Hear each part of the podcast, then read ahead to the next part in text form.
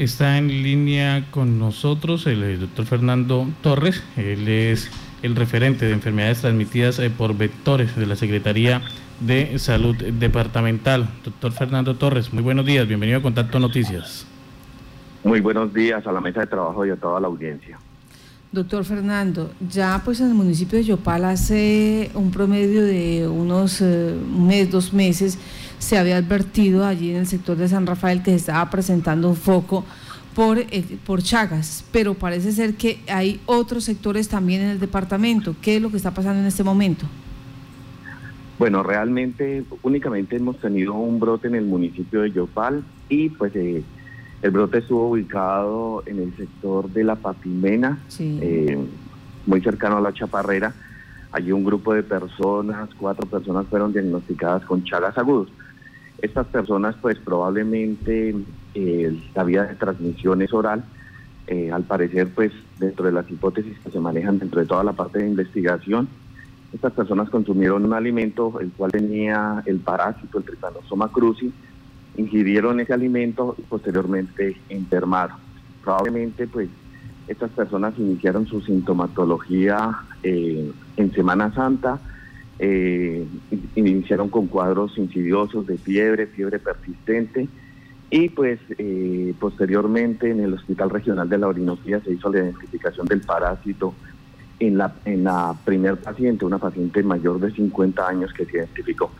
Posteriormente la, Secretaría de Salud del municipio de Yopal, dentro de todas las acciones de investigación y canalización de pacientes, encontró tres personas más que corresponden a tres menores 18 años, eh, los cuales se canalizaron, se inició su proceso de atención, ellos requirieron también un proceso de traslado a, Bogotá, dado que pues, requirieron unidades de cuidado intensivo. En este momento, pues los pacientes ya están recuperados. Eh, realmente pues el diagnóstico de enfermedad de Chagas no es sencillo. Eh, recordemos pues que desde el año 2014 se han presentado brotes, uno o dos brotes al año en el departamento de Casanare. Para hacer el diagnóstico pues se requiere también un entrenamiento específico desde la parte del laboratorio, a veces no es tan sencillo observar un parásito en una muestra de sangre y un trabajo coordinado con los médicos. Entonces, eh, también decirles pues que las letalidades en los brotes que se han presentado en diferentes partes del mundo, eh, que se transmite por vía oral, generalmente proviene de especies silvestres, animales silvestres que pueden ingresar a las viviendas y contaminan los alimentos. Entonces, esta es como la dinámica general de lo que está ocurriendo en el departamento y pues es, tenemos eh, es un brote eh, específicamente en el sector de la patinera del municipio de Yopal. Bueno, en cuanto a, este tipo eh, de parásito, ¿es fácil detectarlo? ¿Es fácil eh, prevenirlo? No, Marta. Realmente recordemos que la enfermedad de Chagas es una enfermedad compleja. Compleja las formas de transmisión. Recordemos que una de las formas de transmisión y que era pues la más importante en el departamento era la transmisión vectorial, que era eh, pues que es transmitida por los pitos que están en nuestro ambiente que a veces eh, nos picaban, después los pitos defecaban y en las heces del pito estaban las formas del parásito. En este momento la, la forma pues que se nos está volviendo recurrente, cada vez mucho más frecuente, es la transmisión oral. ¿Cómo se puede dar esa transmisión oral? Uno, puede ser porque los pitos que tienen el parásito que ocasiona la enfermedad de Chaga pueden contaminar algunos alimentos, dejan en una guayaba, en un árbol de mango, en cualquier, en cualquiera de, de, estos lugares, a veces las personas pues pueden ingerir estas frutas o pueden ingerir néctares de muchos de muchos mm, alimentos y pues ahí pueden adquirir el, parásito. La otra vía, que es la que se nos está volviendo muy frecuente, es el tema de, las, de la contaminación de alimentos por especies silvestres. Hay algunos animales silvestres que tienen el parásito, ellos no enferman, ellos no desarrollan ningún tipo de enfermedad, pero sí pueden contaminar a través de sus heces, de sus de la orina o de alguna de sus secreciones algunos alimentos. Es lo más probable que ocurrió en el sector de la en el sector de la patimena, en donde pues eh, las personas eh, tienen una cocina abierta, eh, a veces pues de pronto pues son cosas culturales en donde nuestras cocinas son abiertas, dejamos de pronto algunas ollas o elementos con comida y pues esto hace que lleguen los animales silvestres en busca de alimentos. También esto coincide con unas temporadas del año donde pues recordemos que veníamos de una temporada seca en donde los alimentos también escasean en las diferentes áreas de sabana del departamento y los animales silvestres pues se ven en la obligación de buscar alimento y empiezan a llegar a, la, a, las, a las viviendas. Entonces es, tener toda la parte preventiva. Eh, definitivamente el tema de las cocinas abiertas se nos está convirtiendo en un problema. También hay que estar muy pendientes de no dejar ningún tipo de residuo de alimento en baldes o, o, incluso en las mismas ollas donde se preparan porque en las noches pues el olor y eh, puede pueden ocasionar que o pueden llevar a que ingresen animales silvestres a las viviendas. Marta, realmente sí, no es, no es fácil el diagnóstico. Para ver un parásito en una muestra de sangre se necesita un entrenamiento especial de las personas que, que hacen los diagnósticos. Realmente, pues, acá somos una, una región donde tenemos, pues, eh, muchos casos de enfermedad de Chagas y cada vez, pues, nuestro personal prestador tiene las destrezas y adquiere los conocimientos para hacer el diagnóstico. En este momento, pues al comienzo, eh, recordemos que en este momento de la pandemia, los médicos y cualquier persona que ven que ven cuadros complicados, pues lo están enfocando es al tema de COVID-19. Eso también hay que hay que resaltarlo porque pues eh, si antes, si cuando hablamos de fiebre, de pronto en el departamento de Casanar el médico tiene que descartar dengue, tiene que descartar chagas, tiene que descartar COVID-19, tiene que descartar una cantidad de patologías. Entonces eso hace que el diagnóstico cada vez sea mucho más complicado.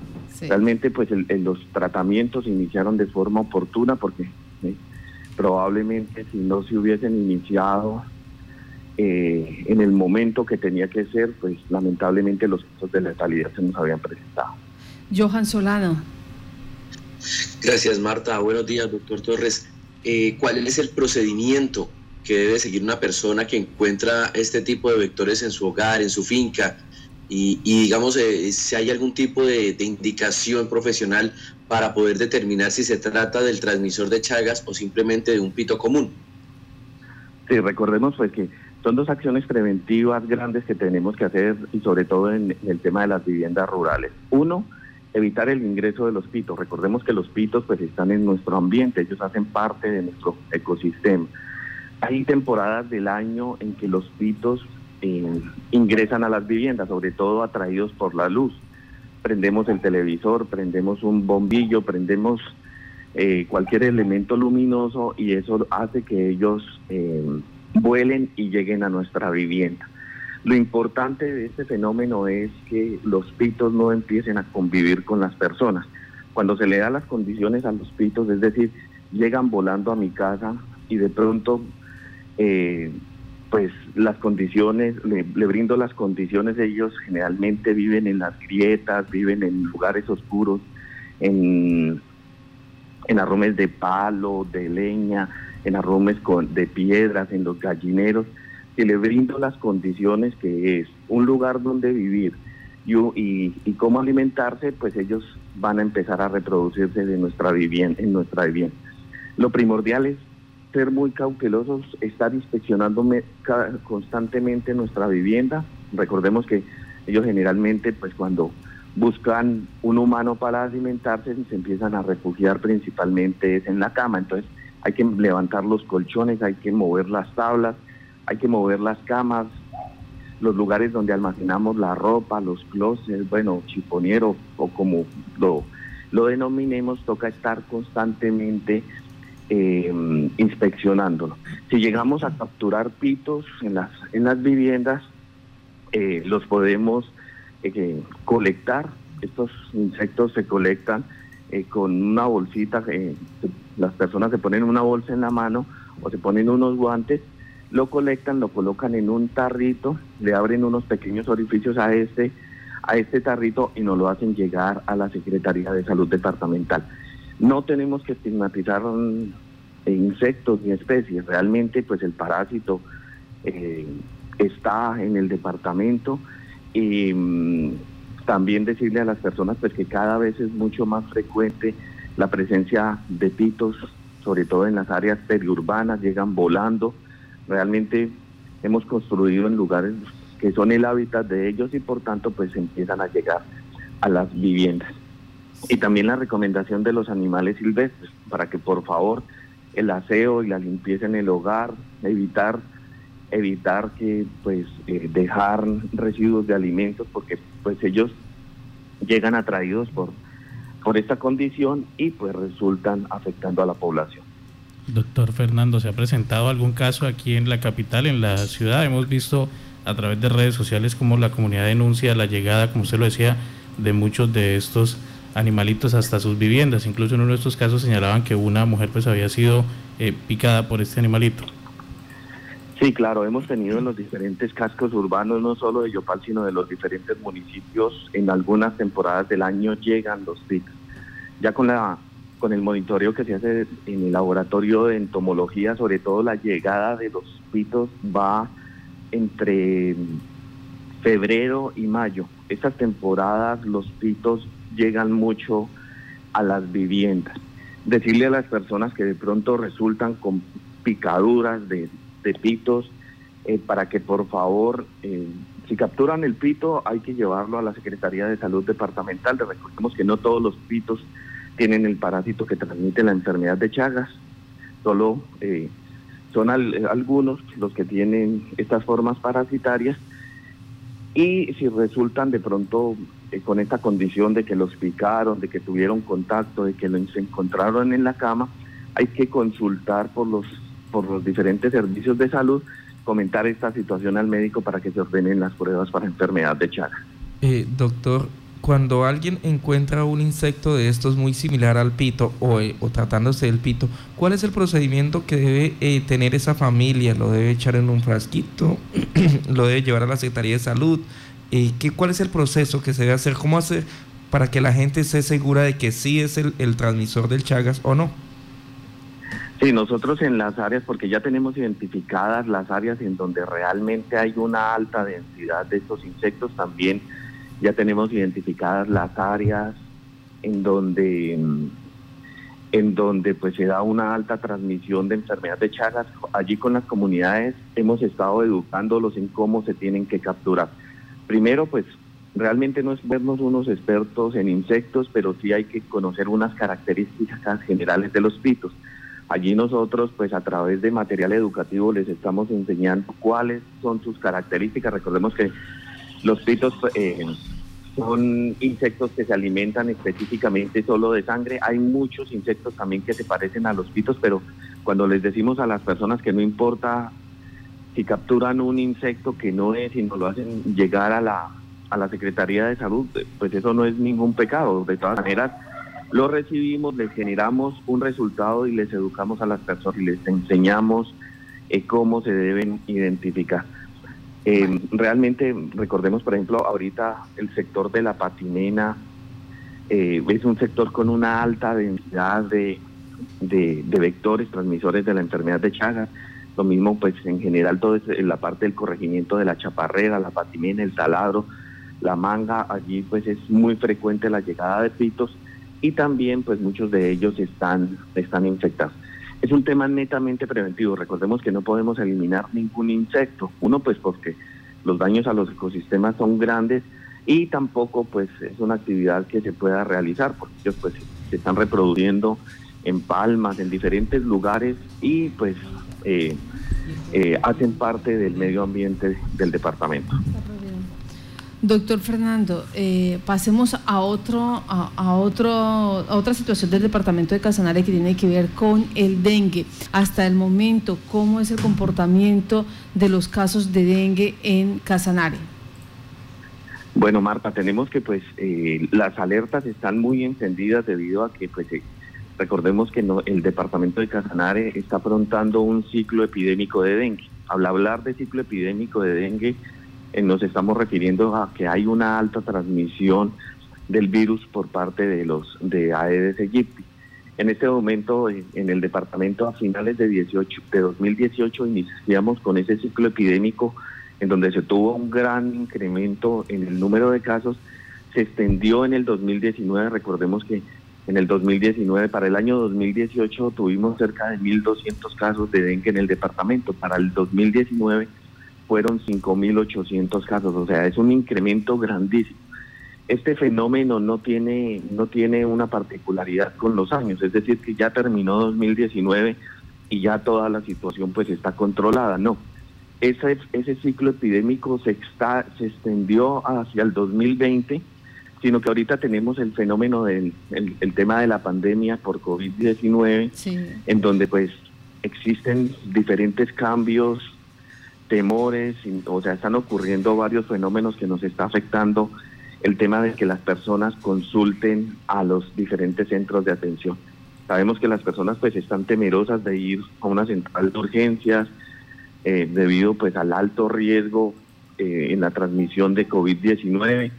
También pues mientras se preparaban los servicios, mientras todo el mundo se adapta al tema de la atención de COVID-19, pues se ha descuidado un poco el tema. Ya estamos con, con todos los médicos en el departamento revisando nuevamente las guías clínicas. Hay que pensar en dengue, o sea, no porque COVID ingresó ya el dengue no sea problema para el departamento. Recordemos pues que es un evento de una alta mortalidad. Siempre el, año anterior tuvimos cuatro muertos por dengue en el departamento. Generalmente año a año eh, las cifras pues se van se van incrementando en cuanto al tema de la de la mortalidad.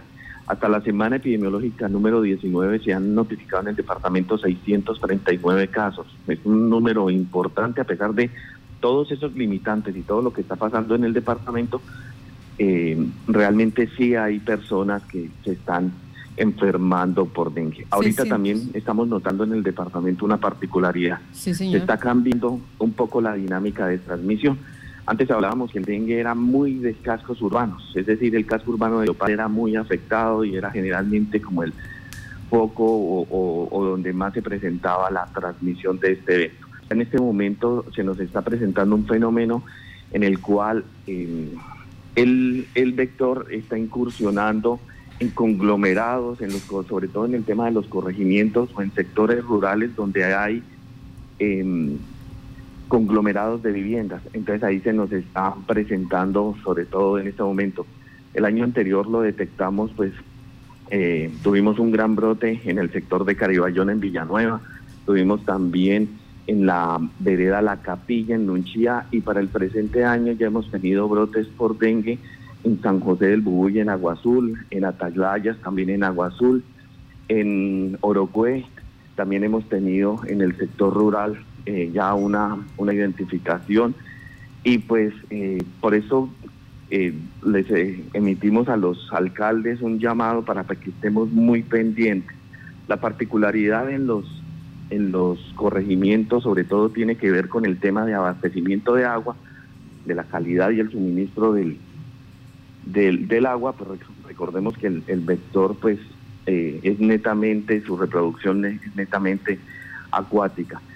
Con el tema de la disposición de los residuos, porque pues es claro que en los corregimientos o en los conglomerados de algunas áreas del departamento solo se recogen los residuos cada mes, cada 20 días, entonces esto lleva también a que las personas acumulen muchos más elementos. La complejidad también va en el tipo de vivienda. Generalmente la vivienda del área rural son viviendas muy grandes, con patios muy extensos. Las personas tienen criaderos de animales, tienen una serie de factores de riesgo. Y lo más importante también la susceptibilidad de la población. Muchos de los pobladores del departamento pues eh, hemos estado en contacto con el virus. recordemos que podemos enfermar cuatro veces por dengue, muchos ya incluso hemos enfermado dos o tres veces eh, por dengue. Pero en el tema del área rural son personas que no han tenido contacto con el virus, que es su primer contacto, y esto también puede tener unas implicaciones en cuanto a la en cuanto al tema de las complicaciones y casos de mortalidad en estos sectores. También ahí de la mano de dengue se puede introducir eh, y zika porque pues van, eh, son son virus también que los transmite el mismo vector, entonces podemos tener áreas focalizadas de estos eventos. ¿Y se han presentado, o sea, en ese momento hay algún informe que revele que ya se ha presentado casos de chikungunya y zika en el departamento? Tenemos reporte de, de chikungunya, son muy pocos casos, pero recordemos pues que este fue un virus que ingresó, chikungunya ingresó a partir del 2014, Zika ingresó a partir del 2015. En este momento enfermamos una sola vez por, por estos eventos, si no se nos introducen nuevos serotipos y eh, pues eh, probablemente muchas de las personas de las áreas rurales nunca han tenido contacto con estos con esta mm, eh, con, este virus. Entonces, ese es el gran riesgo de que podamos también tener concomitantemente dengue y sus complicaciones, principalmente que son las mortalidades. Chikungunya, recordemos que es esos cuadros discapacitantes, las artritis severas que puede generar, y Zika principalmente el impacto de las mujeres embarazadas, el síndrome de Guillain-Barré que puede ocasionar. Entonces es un una dinámica bien importante que tenemos que analizar. Doctor Fernando, de los 639 casos por dengue, eh, ¿se han presentado dengue grave?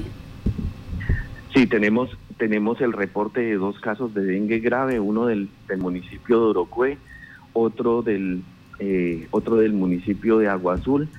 Eh, ahorita también una de las particularidades es que hace algunos años el dengue era muy de manejo ambulatorio, es decir, la persona que cursaba con un cuadro de dengue, era una fiebre que se podía manejar en la vivienda, que era, o sea, no corríamos ningún riesgo enviando los pacientes a las casas. En este momento cada vez es, es más predominante los signos de alarma, es decir, las personas empiezan con sangrado en las encías, con sangrado por la nariz, sangrados vaginales en el caso de las mujeres, dolores abdominales severos, se crece el hígado, hay alteraciones hemáticas en la sangre severas. Entonces cada vez es mucho más frecuente los, los casos de dengue con signos de alarma. Por eso el año anterior se tuvo que hospitalizar 2.177 personas en el departamento. Esto es un número muy grande, 2.177 frente a la disponibilidad de camas que tenemos en el departamento. Entonces, esa complejidad y ahorita con el ingreso de COVID es un tema que realmente nos tiene muy alarmados porque recordemos lo que realmente ha pasado en algunas partes del mundo. Recordemos ahorita el caso, por ejemplo, de, de Guayaquil, que se vio muy afectado con COVID-19, pero realmente en este momento se está detectando que se tenía concomitantemente eh, un brote por dengue en Guayaquil y la presencia de COVID. Unas personas fallecieron por dengue más COVID, otros por dengue, otros por COVID. Entonces, es una dinámica bien compleja. Lo importante de esto y no es crear temores en las personas, lo importante de esto es las medidas preventivas. Recordemos la forma como se previene el dengue, eh, toda esta parte bien importante, lo mismo que COVID con el tema del aislamiento, el lavado de manos y todo lo que nos han enseñado en estos meses. Entonces, para que lo tengamos en cuenta. Pues doctor Fernando, muchas gracias a usted por estar en contacto con Noticias y de velar información. Ya se han presentado 639 casos de dengue. Se, se tuvo también este foco de Chagas en el departamento. Cuatro personas fueron afectadas, ya eh, recuperadas el día de hoy. Y las medidas preventivas que se deben tener porque con el dengue también llega el chikungunya, llega el Zika y llega también los casos em, de hospitalización en estos momentos donde estamos en plena pandemia. Doctor Fernando Torres, muchas gracias, que tenga buen día. Gracias a ustedes. Bueno,